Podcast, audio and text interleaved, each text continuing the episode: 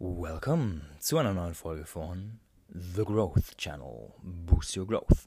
Und heutiges Thema dein täglicher Selbstverrat. Denn vielleicht hast du dich auch schon mal gefragt, warum wir Menschen so oft Dinge tun, die eigentlich scheiße für uns sind, aber wir machen es trotzdem. Sei es bewusst oder unbewusst. Beides schauen wir uns in dieser Folge an. Und zwar das dahinterliegende Thema Wertekonflikte sowohl wenn du dir deiner Werte bewusst bist, als auch wenn du dir deiner Werte noch nicht so wirklich bewusst bist. Äh, bist.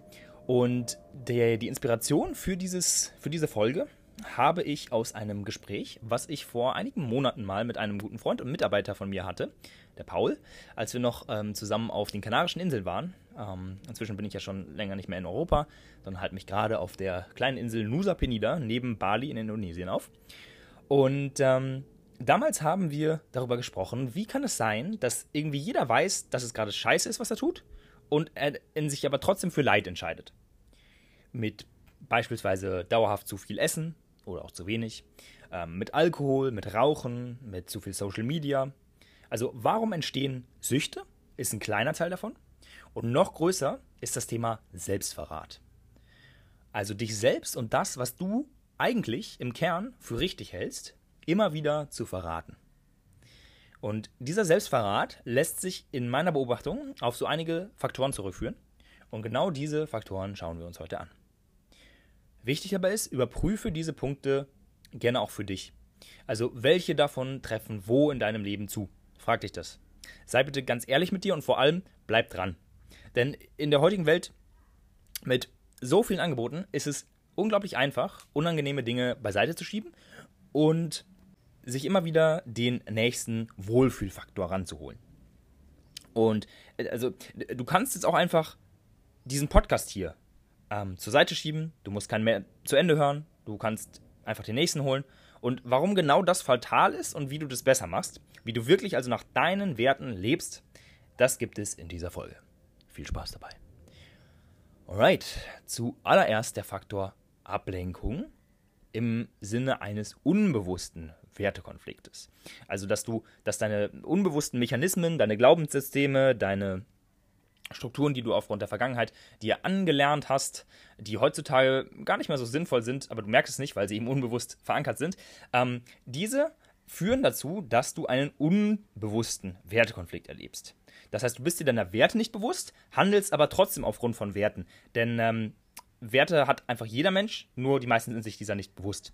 Also nehmen wir das, nehmen wir das Beispiel, du bist krank, also erkältet, äh, irgendwie eine schlimme, äh, nicht, nicht ganz so schlimme, irgendwie eine, ähm, ja, einfach eine Erkältung oder eine Grippe oder dergleichen.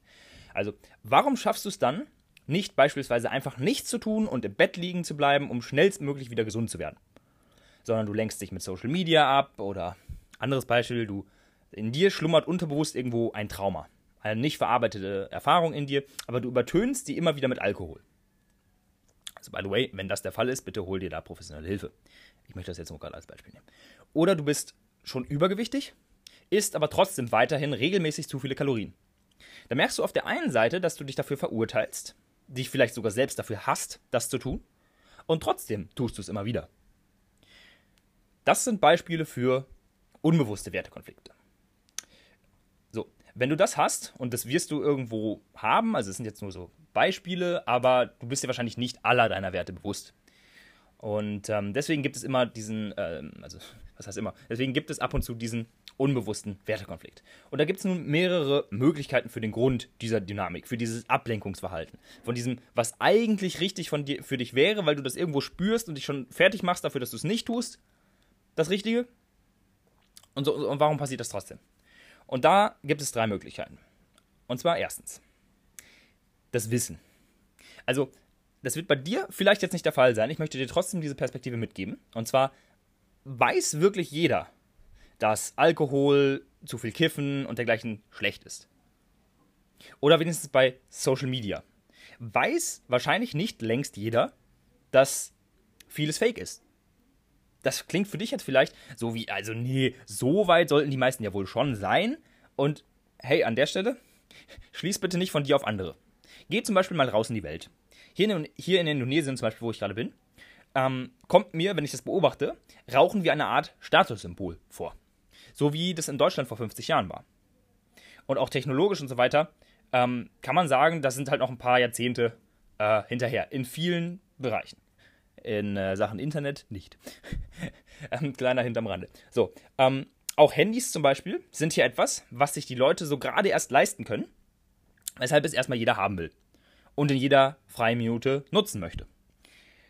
Denn die sind noch nicht, wenn wir uns das mal wieder auf Spiral Dynamics, Spiral Dynamics angucken, sie sind noch nicht auf grün, wo sie dann merken, ah, Materialismus macht mich nicht glücklich, hm, vielleicht geht es ja um Werte wie Verbundenheit, Connection, Einklang mit der Natur und so weiter. Da sind die nicht angekommen, sondern sie sind in, wie ich das jetzt so gerade beobachte, in Blau, wenn nicht sogar noch zu großen Teilen in Purple, also ähm, was man zum Beispiel an den Opfergaben sieht, die sie für die Götter machen. Also die haben hier an jeder Straßenecke, jeden Tag, ähm, Tag, jeden Tag haben sie hier Opfergaben an die Götter, um die Götter zu besänftigen mit irgendwelchen Räucherstäbchen und einer irgendwie Essensgabe oder da ist immer so ein kleines Dingchen Reis drin irgendwie oder ein Tempelstück oder irgendein Chicken, was manchmal ziemlich mies riecht. Ähm, und das ist dann die Opfergabe für die Götter.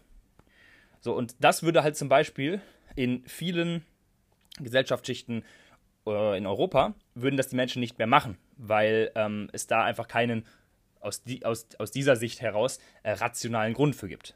Für die Menschen hier ist es aber Tradition und Tradition wird sehr hoch wertgeschätzt, weil es eben das Wertesystem ist, in dem sie aufgewachsen sind. Mit Tradition, mit ähm, Aberglaube, mit ähm, all dem, was halt eben zu Purple und Blau dazugehört. Und da sind wir schon drüber hinweg sozusagen in Deutschland, in den meisten Fällen. Die Großelterngeneration oft noch nicht, mm, aber große Teile der Gesellschaft, weshalb ja auch beispielsweise Kirchen so viel weniger werden und so viel, ja, so unbeliebt, weil diese Kirchen ist so, so ein Beispiel von Blau, also Dogmen, Religion, Regeln, Regeln um der Regel willen.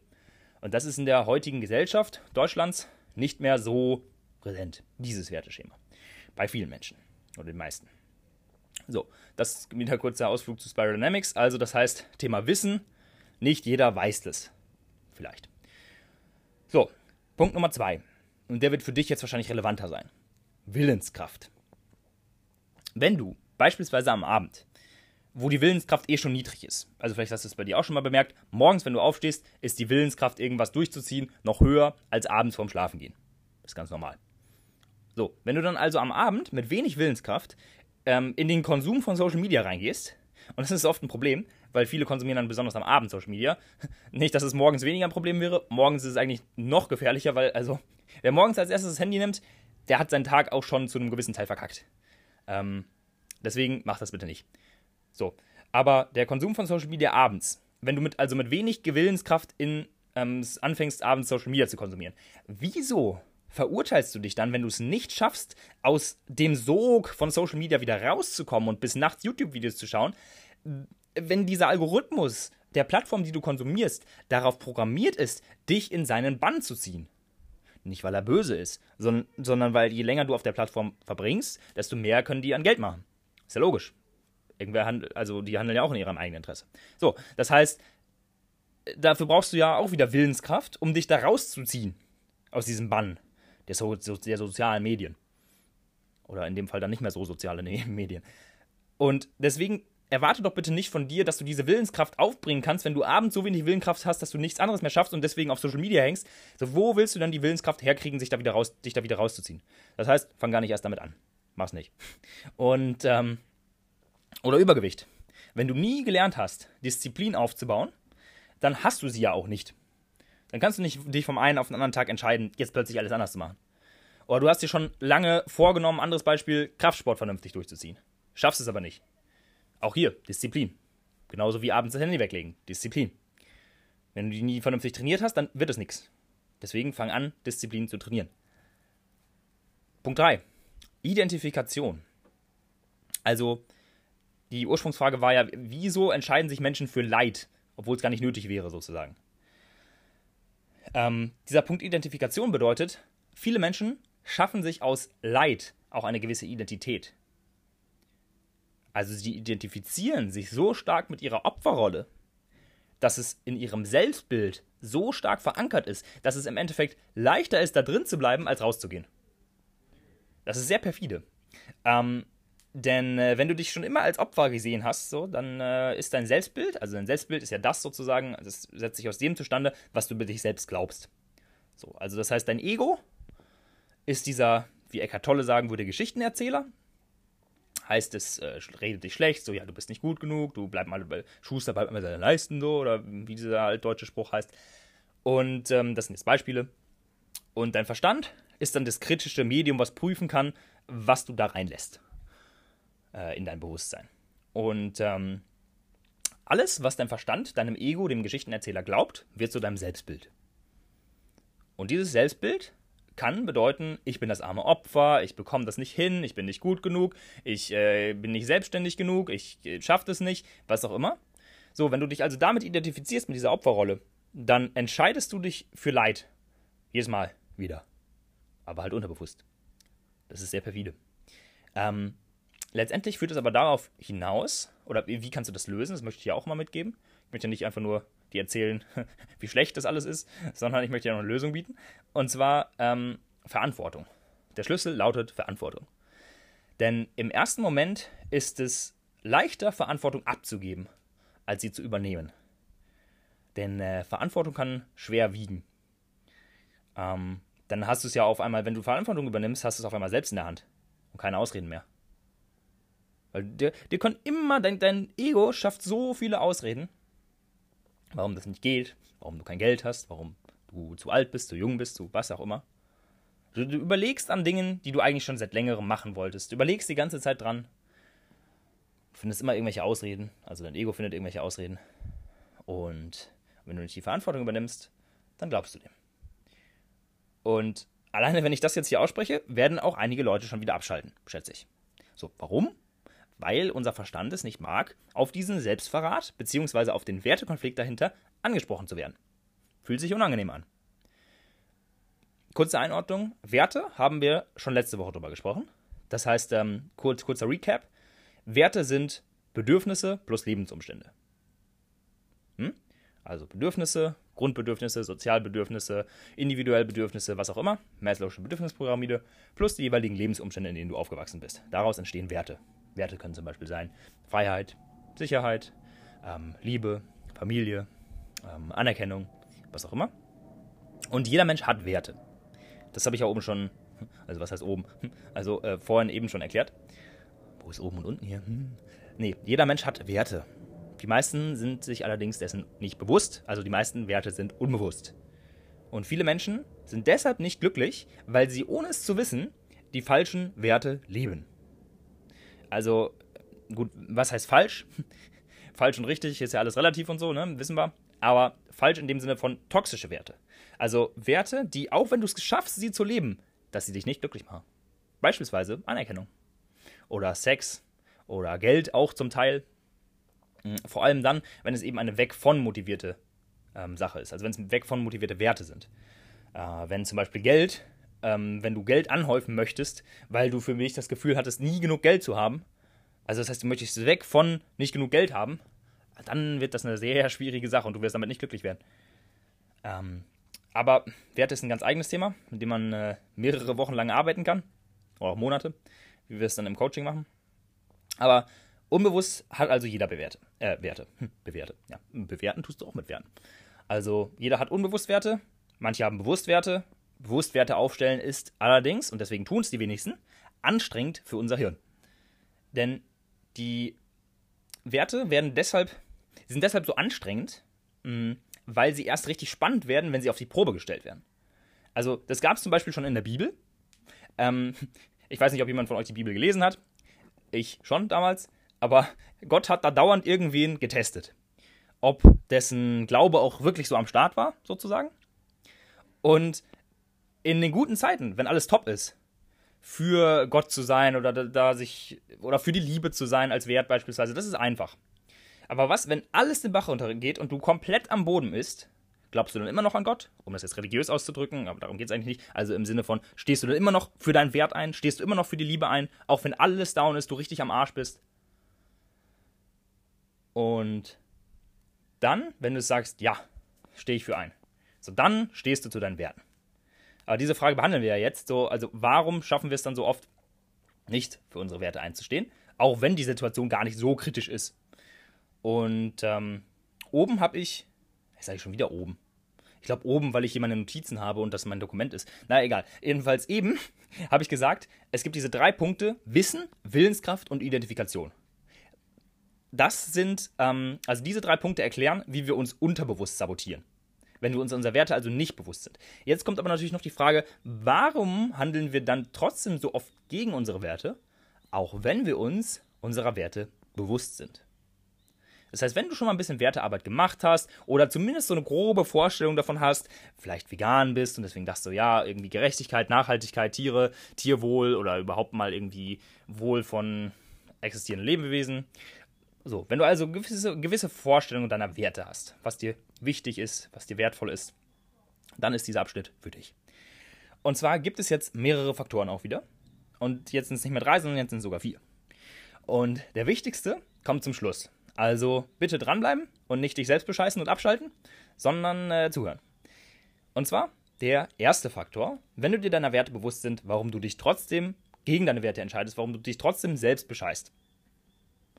Und zwar, vielleicht kennst du das Konzept oder diese Erklärung von Sigmund Freud. Ich persönlich bin jetzt nicht so der Freund von Sigmund Freud. Warte mal. Achso, Freud heißt er ja nicht Freund. Gut, also was ich zu dem denke, ist eigentlich auch egal. Jedenfalls hat er dieses Konzept gemacht von, der Mensch wird gesteuert durch Schmerz vermeiden und Freude erlangen. Also Bestrafung und Belohnung. Und das Problem ist, das ist nicht so ganz akkurat, wenn man jetzt darüber nachdenkt, ja, okay, dann gibt es halt Bestrafung und Belohnung, so hier links, rechts. Denn wenn beides gleich viel wiegt, entscheiden wir uns eher gegen den Schmerz als für die Freude. Also stell dir das mal bildlich wie eine Waage vor. Auf der einen Seite hängen 100 Schmerzpunkte dran, die du loswerden kannst. Und auf der anderen Seite stehen 100 Freudepunkte, die du bekommen kannst. So, die menschliche Psyche entscheidet sich eher gegen den Schmerz als für die Freude, wenn beides gleich viel wiegt. Ähm, sie bringt also natürlicherweise eine Weg von Motivation mit. Schmerz ist demnach ein stärkerer Motivator als Freude. Und das ist das Problem der Weg von Motivation, also der Bestrafung. Sie wiegt schwerer als die Hinzu-Motivation, also die äh, Freude, die Belohnung. Dessen müssen wir uns bewusst sein. Und ähm, kurz noch ein, zwei Worte zu der Weg von Motivation. Eine Weg von Motivation kann ein guter Antrieb sein, also gut im Sinne von ein Antrieb sein, der dich dahin bringt, wo es für dich besser ist, sich besser anfühlt.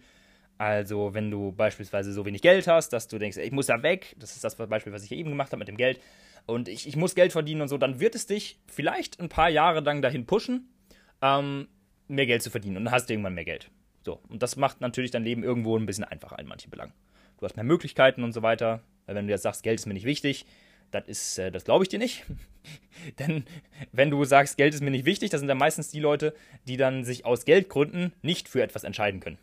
So, und wenn du dich aus Geldmangel ähm, gegen etwas entscheiden musst, also wenn du dich aus Geldmangel nicht für etwas entscheiden kannst, entscheidest du dich aus Geldmangel gegen etwas und damit ist deine Entscheidung von Geld abhängig.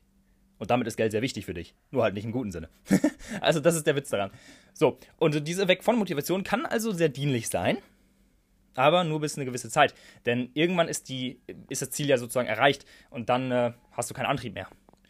Und deswegen versuche immer eine Hinzu-Motivation zu erschaffen beziehungsweise lass das Versuchen weg, sondern tu es einfach. Ähm, genau. Und damit auch die Überleitung zur Hinzu-Motivation. Da gibt es nämlich auch ein Problem. Das ist Punkt 2. Punkt 1 war also das Problem der Weg von Motivation. Ähm, und Punkt 2 ist das Problem der Hinzu-Motivation. Und zwar die hedonistische Adaption. Denn die Hinzu-Motivation ist sozusagen die Freude, die Belohnung. Und diese Belohnung, beispielsweise eben mit dem Social Media konsumieren, kenne ich von mir selber, ist für mich immer ein kleiner Dopaminkick. Ja, sind wieder Likes reingekommen, oh, sind wieder Nachrichten. So. Und diese, diese Belohnung besteht immer aus drei Aspekten. Und zwar erstens Vorfreude auf den Konsum, der ansteht. Zweitens die Sache dann konsumieren, auf die du dich gefreut hast. Und drittens die Dopaminausschüttung, die danach erfolgt. Also eigentlich vorher, jetzt, nachher. Und hier kommt das Problem ins Spiel.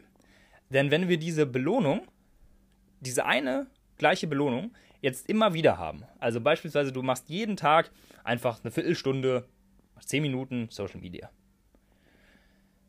Dann gewöhnt sich dein Hirn mit der Zeit daran Und ich kenne das noch sehr gut von mir als Kind. Ich durfte zu Hause nie viel Fernsehen schauen, wofür ich meinen Eltern auch immer noch sehr dankbar bin. Das wissen sie auch. Habe ich bereits mit 15 erkannt. Mit 15 habe ich meinen Eltern gesagt, danke, dass ihr in meiner Kindheit mir so wenig Fernsehen erlaubt habt. Ich weiß jetzt, wie ich meine Zeit besser nutze. Und dann habe ich mein Wochenende lieber für Persönlichkeitsentwicklungsseminare genutzt. Das war richtig geil. Und ähm, bevor ich das aber erkannt habe, wollte ich immer mehr und mehr. Also auch Spiele so auf dem iPad falls einer von euch noch Sonic Jump oder so kennt. Ähm, ja, diese Sachen, das war nie genug. Also egal wie wenig oder viel Fernsehen, es war nie genug. Und auch wenn meine Eltern mir das Doppelte an Fernsehen erlaubt hätten. Es, hat, äh, es musste immer noch mehr werden, damit ich zufrieden war. Und das ist einfach genau diese Dynamik des, Men des menschlichen Hir Gehirns.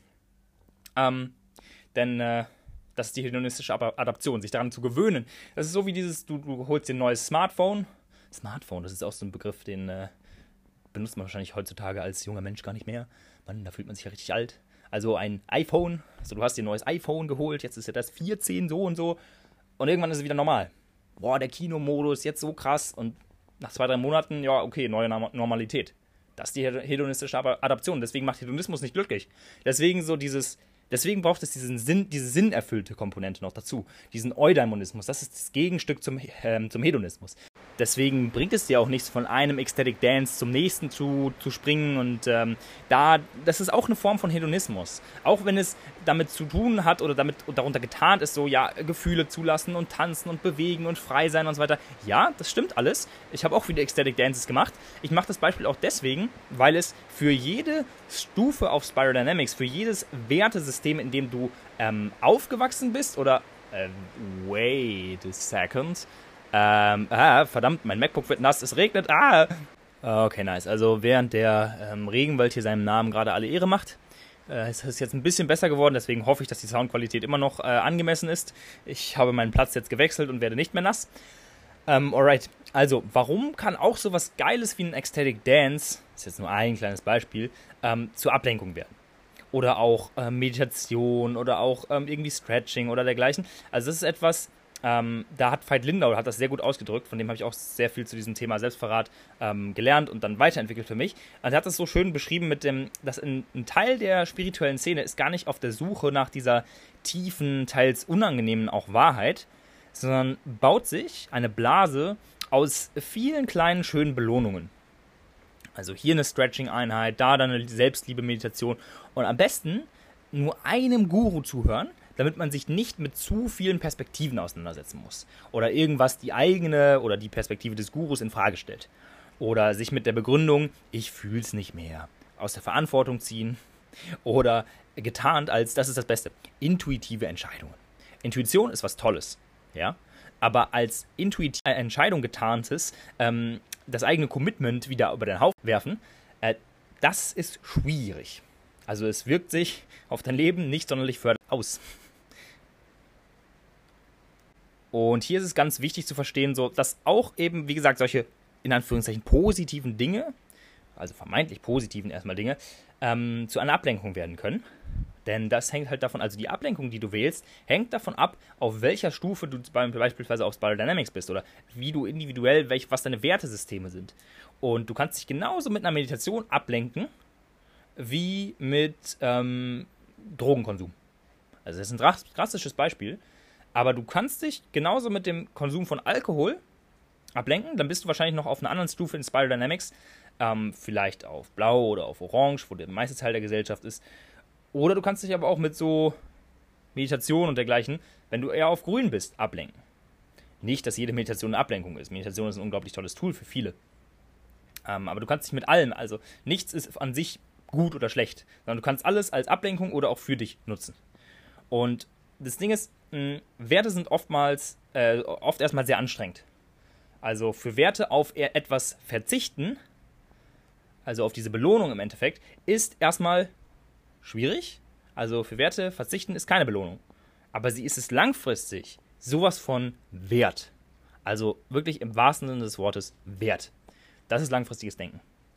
Und der nächste Punkt ist, wir hatten ja jetzt die Probleme von, also Punkt 1, Problem von der Weg von Motivation, Punkt 2, Problem der Hinzu-Motivation, jetzt Punkt 3 von 4, die Entfernung und ich habe, oh, oh, Punkt 3 von 4, die Entfernung und das Ich habe ja noch Zeit denken.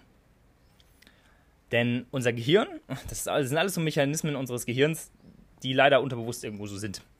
Ähm, und unser Gehirn reagiert viel mehr auf etwas konkret Greifbares als auf etwas Entferntes oder weit in der Zukunft liegendes, was weit weg erscheint. Zum Beispiel, viele Menschen sagen ja, ich will weniger Fleisch essen. Erstens, die Formulierung an sich macht es schon sehr einfach, sich für, für das Fleischessen zu entscheiden, denn ähm, weniger ist schlecht messbar. Oder ich will selbstbewusster werden, ich möchte mehr im Jetzt sein. Das hatten wir, also das hatten wir explizit so äh, im Coaching. Und wenn mir das einer sagt, dann frage ich direkt, also willst du selbstbewusst werden und im Jetzt leben, oder? Ich hoffe, dir ist der Unterschied aufgefallen.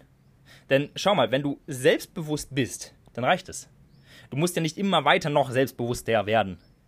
Also ich meine, klar, das ergibt sich, wenn du weiter an dir arbeitest. Aber das Ziel ist doch erstmal selbstbewusst zu sein. Sonst rennst du dem bis an dein Lebensende hinterher, immer selbstbewusster zu werden. Ich möchte abnehmen. So, möchtest du eine gute Form haben oder möchtest du abnehmen? So, da ist ein Unterschied. Oder genauso selbstbewusster werden oder selbstbewusst werden. Oder bei dem noch ähm, zu dem zurückzugehen, weniger Fleisch essen. So. Das perfide unseres Gehirns ist jetzt dieses Abstrakte. Und da kommen wir jetzt zum eigentlichen Punkt. Diese Formulierung mit dem selbstbewusster und selbstbewusst oder weniger, äh, das war jetzt nur ein kleiner Zusatz von mir. Ähm, und zwar, das perfide unseres Gehirns ist, dieses abstrakte, weit entfernte, diese weit entfernte Vorstellung vom Leid der Tiere ist für, uns Gehir für unser Gehirn viel weniger bedeutend als dieser gerade jetzt hier schmackhafte, konkrete Anblick eines Döners. Und das Traurige dabei ist, wenn wir das rational bemessen würden, ist dieses Leid, was bei einem Tier entsteht, dafür, dass sein ganzes Leben beendet wird für einen Geschmacksmoment von fünf Minuten, äh, das ist gar kein Verhältnis. Aber für unser Gehirn, das, unser Gehirn dreht sich das so, dass es wieder passt. Und zwar so, dass halt das Leid des anderen sehr weit entfernt ist und der Genuss im jetzigen Moment sehr nah. So, das ist also eine weitere dieser perfiden Fallen unseres Gehirns. Und da gibt es jetzt zum Beispiel den äh, bekannten Spruch von John Lennon, das war einer von den Beatles. Wenn Schlachthäuser aus Glas wären, würde niemand mehr Fleisch essen. So. Und das ist true irgendwo. Wahrscheinlich nicht niemand mehr. Manche wären immer noch Hardcore und wären halt irgendwie ein bisschen Psycho. Aber ähm, nicht nur, dass das Glas mal den Tieren das Tageslicht ermöglichen würde, sondern es wäre wahrscheinlich auch nicht so profitabel für die Schlachthäuser. Aus genannten Gründen. Mhm. Noch das Thema Zeit. Wir entscheiden uns ja intuitiv also Achtung vor dieser Falle der intuitiven Entscheidung, wenn man seine Intention noch nicht trainiert hat. Das ist das, das, das ganz Wichtige dabei. Wenn die Intuition nicht, äh, nicht ähm, trainiert ist, und das braucht ja oft äh, Jahrzehnte, so ich würde auch nicht von mir behaupten, dass meine Intuition 100% äh, toll trainiert ist. Da muss man wahrscheinlich erstmal erleuchtet sein, um äh, entscheiden zu können, äh, unterscheiden zu können, was ist meine Intuition, diese Stimme, die mir gerade was sagt, und was ist mein Ego. So, wenn wir uns also intuitiv entscheiden für das, was jetzt konkret einfacher ist, das ist das Normale dass wir uns intuitiv für das entscheiden, was jetzt konkret einfacher ist, nicht das für das, was langfristig besser für uns ist. Oder beispielsweise deine eigene Gesundheit. So, jetzt ein paar Burger bei Mc's versus langfristige Folgen, wenn du das jeden Tag machst. Ich meine, warum sind 60% der Deutschen übergewichtig? Weil sie genau dieser Falle zum Opfer fallen. Also zum Opfer fallen, der Falle. Ach, da kommt das Wort her. Spannend. Ähm, der vierte, der letzte und wichtigste Punkt von diesen vier Punkten was kannst du tun, wenn du deine Werte kennst, aber trotzdem einen Wertekonflikt spürst und das nicht das tust, was du eigentlich willst, ist das limbische System. Und zwar nicht physiologisch gemeint, sondern ähm, das Psycholo also um, um das jetzt die Dynamik davon zu erklären, das Dreieck aus Balance, Stimulanz und Dominanz. Das habe ich zum ersten Mal vor zwei Jahren davon gehört und falls du das für dich auch nachstudieren willst, dann kannst du einfach mal irgendwo Limbic Map eingeben in, der, in, einer Suchmaschine deiner Wahl. Ich empfehle da gerne äh, Ecosia oder DuckDuckGo. Die tracken nicht jedes Atom deines Fingers, mit dem du da in die Google-Suchleiste tippst. Mm, also Limbic Map, limbisches System. Das ist das, was in der, vielleicht hast du das schon mal gehört, in der Persönlichkeitsentwicklung auch häufig äh, Reptilienhirn genannt wird. Was allerdings nicht ganz korrekt ist, denn anatomisch ist dieses Reptiliengehirn, wie es genannt wird, der Hirnstamm. Und das ist dieses älteste Areal unseres Gehirns und das ähm, war halt eben schon bei den Reptilien vor 500 Millionen Jahren da und das steuert ganz einfache Vorgänge wie Atmung, Herzschlag, ähm, Darmaktivität. Also äh, diese, das, was halt jedes Wirbeltier zum Überleben haben muss. Deswegen ist es ja auch so alt, weil es sich schon damals gebildet und nicht wirklich verändert hat, weil es einfach für gut befunden wurde von der Evolution. Und ähm, in der Persönlichkeitsentwicklung wird diesem Reptiliengehirn aber zugeschrieben, das sind so die Sachen, die man sagt, ja, das ist ein Reptiliengehirn hier. Ähm, das dann wir dann so impulsiv handeln, unüberlegt, aus dem Instinkt heraus, ähm, dass wir irgendwie getriggert werden und aus der Emotion heraus handeln, ausbrechen. Das wiederum ist äh, nicht das Reptilienhirn, also nicht der Hirnstamm. Das passiert am ehesten im limbischen System, über das ich ja auch hier sprechen möchte. Ähm, in diesem limbischen System, das besteht aus irgendwie gefühlt 20.000 kleinen Bausteinen, da ist nur der, als einziger Baustein ist der Hippocampus. So alt, dass er wirklich in Reptilien vorkommt. Ähm, deswegen ist es vollkommen Quatsch, das Reptilienhirn zu nennen. Wie gesagt, ähm, das wird ein bisschen verwechselt. Und ähm, auch die Hirnforschung weiß ja gar nicht genau, äh, welche einzelnen Aufgaben jetzt verschiedene Arealen genau räumlich eingrenzen. Ähm, das ist alles noch schwierig. Äh, und ich bin natürlich auch kein Hirnforscher, deswegen kann ich das jetzt hier nicht äh, bis ins kleinste Detail erklären. Brauch's auch nicht. Ich habe nur was dagegen, wenn wissenschaftlich betrachtet falsche Sachen irgendwie einfach so verwendet werden. Okay, jetzt zurück zum limbischen System. Ihr merkt, ich mache ab und zu kleine Schlenker, ich komme dann aber immer wieder darauf zurück, was ich eigentlich sagen wollte. Und zwar, ähm, wenn du einen Wert ausleben willst, da wird es jetzt spannend, kann potenziell immer ein Bedürfniskonflikt entstehen. Und zwar aus den drei Grundbedürfnissen des limbischen Systems. Und zwar erstens Balance bzw. Sicherheit. Sicherheit finde ich den eindeutigeren Begriff, da kann man sich mehr darunter vorstellen. Stimulanz und Dominanz, also Wirkung, sich selbst durchzusetzen. Und Stimulanz dann natürlich, um das noch kurz zu erklären, äh, Stimulanz dann halt neue Eindrücke, ähm, so ein bisschen so wie wenn beschrieben wird, dass Sicherheit und Freiheit ähm, zwei konträre Werte zueinander sind, die irgendwo jeder Mensch von uns inträgt. Ähm, Stimulanz ist dann so dieses Freiheitsdenken, Abenteuer und so weiter. Also Sicherheit, Stimulanz, Dominanz. Und wenn du dir deiner, Bewer deiner Werte bewusst bist, dann mh, mm, merkst du schon mal mehr, wenn du schummelst. Da ist also, äh, das ist das Perfide auch ein bisschen dabei, wenn du deiner Werte nicht bewusst bist, ist es für das limbische System einfacher. Deswegen hat das limbische System kein Interesse daran, dass du Werte aufstellst für dich. Denn wenn du dir deiner Werte nicht bewusst bist, äh, bist, dann kannst du einfacher schummeln, du kannst es dir einfach schönreden. Denn du hast ja nie klar definiert, danach was du wirklich leben willst. Wenn du aber deine Werte kennst, das tun ja nur die allerwenigsten, aus genannten Gründen, ähm, dann macht es das unter Umständen erstmal schwieriger für dich, ähm, die richtigen Entscheidungen zu treffen, weil du entweder zu deinem Wert stehen musst, was nicht einfach ist, oder mit dem schlechten Gewissen leben musst. Beides nicht angenehm für das Gehirn. Ähm, beispielsweise ich habe mit meinem Wert Wachstum, den ich schon sehr früh für mich erkannt habe, ähm, habe ich früher, noch vor ein paar Jahren, als ich noch nicht das geeignete Umfeld dafür hatte, massiv meine Balance, also Sicherheit, riskiert. Denn wenn du dich veränderst, wenn du nach Wachstum strebst und äh, dich, also wenn du dann mal einen Monat weg warst und danach ein anderer Mensch bist, dann denken die Menschen in deinem Umfeld so, hä, was ist denn das für einer? Also wir wollten den doch für den, wie der damals war. Und wenn du dich also veränderst, dann kann es sein, dass sich alle von dir verabschieden und du alleine bist. Und dann ist deine Sicherheit äh, riskiert. Also nicht realistisch oder objektiv betrachtet, sondern für dein limbisches System. Ähm, weil es dann so denkt, boah, okay, wenn du aus der Sippe ausgestoßen bist, wenn du alleine bist, dann wirst du nicht überleben. Und ähm, deswegen äh, machst du es dann unter Umständen nicht. Deswegen traust du dich nicht, weil du denkst, was könnten die anderen denken? So, das ist dieser, ähm, dieses Bedürfnis Sicherheit, Balance, was da gefährdet ist. Weshalb du dich dann nicht für deine Werte entscheiden kannst. Und wenn du das nicht willst, dann, also wenn du diese wenn du eben nicht ausgestoßen werden möchtest, wenn du nicht alleine sein möchtest, dann lässt du dich eben hemmen und lebst deinen Wert nicht aus. Und zwar bis du es schaffst, dir ein neues Umfeld zu holen, zum Beispiel. Also beispielsweise, indem du bei meinem Coaching dabei bist. So drei Monate Coaching mit einer Gruppe aus Leuten wie dir. Gleichgesinnte, mit denen du tiefgründige Gespräche führen kannst, so mit denen du auf einer Wellenlänge bist, die dich wirklich verstehen, wo, du, wo keine Vision zu groß ist, keine Emotion zu viel. Die Entscheidung ist bei dir. Das ist genau diese Dynamik jetzt. Das heißt, du kannst weiter, wenn es jetzt auf dich zutrifft, ähm, kannst weiter deine Balance äh, nicht riskieren wollen und da bleiben, wo du bist. Oder du entscheidest dich für Wachstum und holst dir das, ähm, die Balance woanders her, nämlich durch ein neues Umfeld. Das werde ich auch noch gleich erklären, warum das so wichtig ist.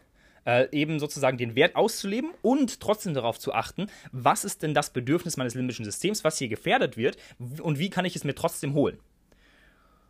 Genau, also falls du mitmachen möchtest, Link in der Bewerbung ist in den Show Notes, also in der Beschreibung dieser Folge. Ähm, mir zum Beispiel passiert es an, von diesen drei Faktoren her immer noch am häufigsten, dass ich meine Balance, also meine Sicherheit aufs Spiel setze. weil ich von meinem Typ her einfach viel mehr Stimulanz und Dominanz bevorzuge. Das ist viel mehr mein Bedürfnis. Also Balance ist mir nicht so, ist mir nicht so wichtig. Diese Sicherheit ist mir nicht so wichtig wie eine Stimulanz und eine Dominanz. Vielleicht ist es aber bei dir andersherum. Also ähm, vielleicht ist bei dir so, Sicherheit hast du, aber, und es ist dir auch viel wert, deswegen hast du sie ja, aber dir fehlt der Mut, diese Dominanz, dein Leben zu dominieren, zu ownen, so zum geilsten Leben ever zu machen. Vielleicht fehlt dir das. Und ähm, so kannst du dich wirklich in jeder Situation eines Wertekonflikts bei dir fragen, wo du also merkst, verdammt, ich schaffe es gerade nicht, die Entscheidung zu treffen, die eigentlich die richtige wäre. Welches Bedürfnis wird hier gerade riskiert? Wovor habe ich Angst? Äh, oder beziehungsweise wofür hat mein limbisches System Angst? Welche dieser drei Faktoren wird hier nicht erfüllt? Und, und das ist jetzt das, was ich eben meinte, das ist die wichtigste Frage, gibt es einen Weg?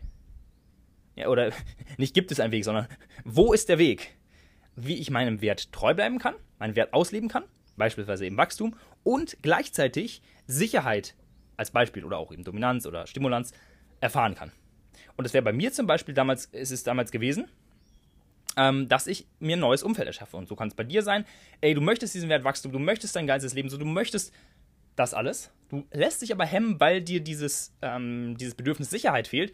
Okay, dann hol dir ein neues Umfeld, in dem du ein Coaching machst. So. Und ähm, Genau. Du kannst ja dann zum Beispiel, und das ist, das ist der, der, der, Punkt, du kannst sogar so weit gehen zu sagen, und wie schaffe ich, dass ich dann mehr Sicherheit erfahre, ähm, erfahre als in meinem aktuellen Umfeld? Dann heißt, du kannst zum Beispiel durch Wachstum, wenn du den Wert Wachstum auslebst, mehr Sicherheit erlangen, weil wenn du dir ein Umfeld aus Menschen aufbaust, die auch bei dir bleiben, wenn du dich weiterentwickelst, dann hast du ja noch mehr Sicherheit. Weil dann hast du nicht ein Umfeld aus Fake-Freunden, die irgendwie weg sind, sobald du dich veränderst. Dann hast du ein Umfeld aus denjenigen Menschen, die dich so nehmen, wie du bist. Oder auch wie du wirst. Genau. Also da musst du wirklich reinbohren und deine Schatten so aufdecken. Und das schaffen viele nicht. Weil unser Ego ist, es steht ja im Weg. Äh, das ist, das ist so perfide manchmal, die eigenen Muster zu erkennen. Was meinst du, warum ich im Laufe der Zeit so über, über zehn Coachings gemacht habe? Ähm, weil es eben diese Perspektive von, auf, von außen braucht. Deshalb braucht es so eine, eine helfende Hand einfach. Denn alleine bescheißt du dich halt oft. Und Deshalb hast du dann wahrscheinlich auch wenig Vertrauen in dich selbst, weil du immer wieder dich selbst bescheißt und dir deswegen nicht mehr vertraust. Also, wenn du an diesem Punkt bist, dann bewirb dich gerne fürs Coaching bei mir. Das ist, der, das ist irgendwo der Kern meiner Arbeit als Coach, weil ich helfe dir, diese Muster des Selbstverrats zu erkennen und aufzulösen und aus dieser Lähmung, aus diesem Schwebezustand raus und die PS auf die Straße zu bringen. Ab in die Umsetzung. Zack. In einer Woche geht das Coaching los und da es die letzte Coaching-Runde ist, die ich mache, wenn du auf ein Zeichen gewartet hast, dann ist hier dein Zeichen. Alright. Ich hoffe, diese Folge hat dir gefallen. Ich hoffe, der Regen hat nicht so sehr gestört. Der ist jetzt auch wieder weg.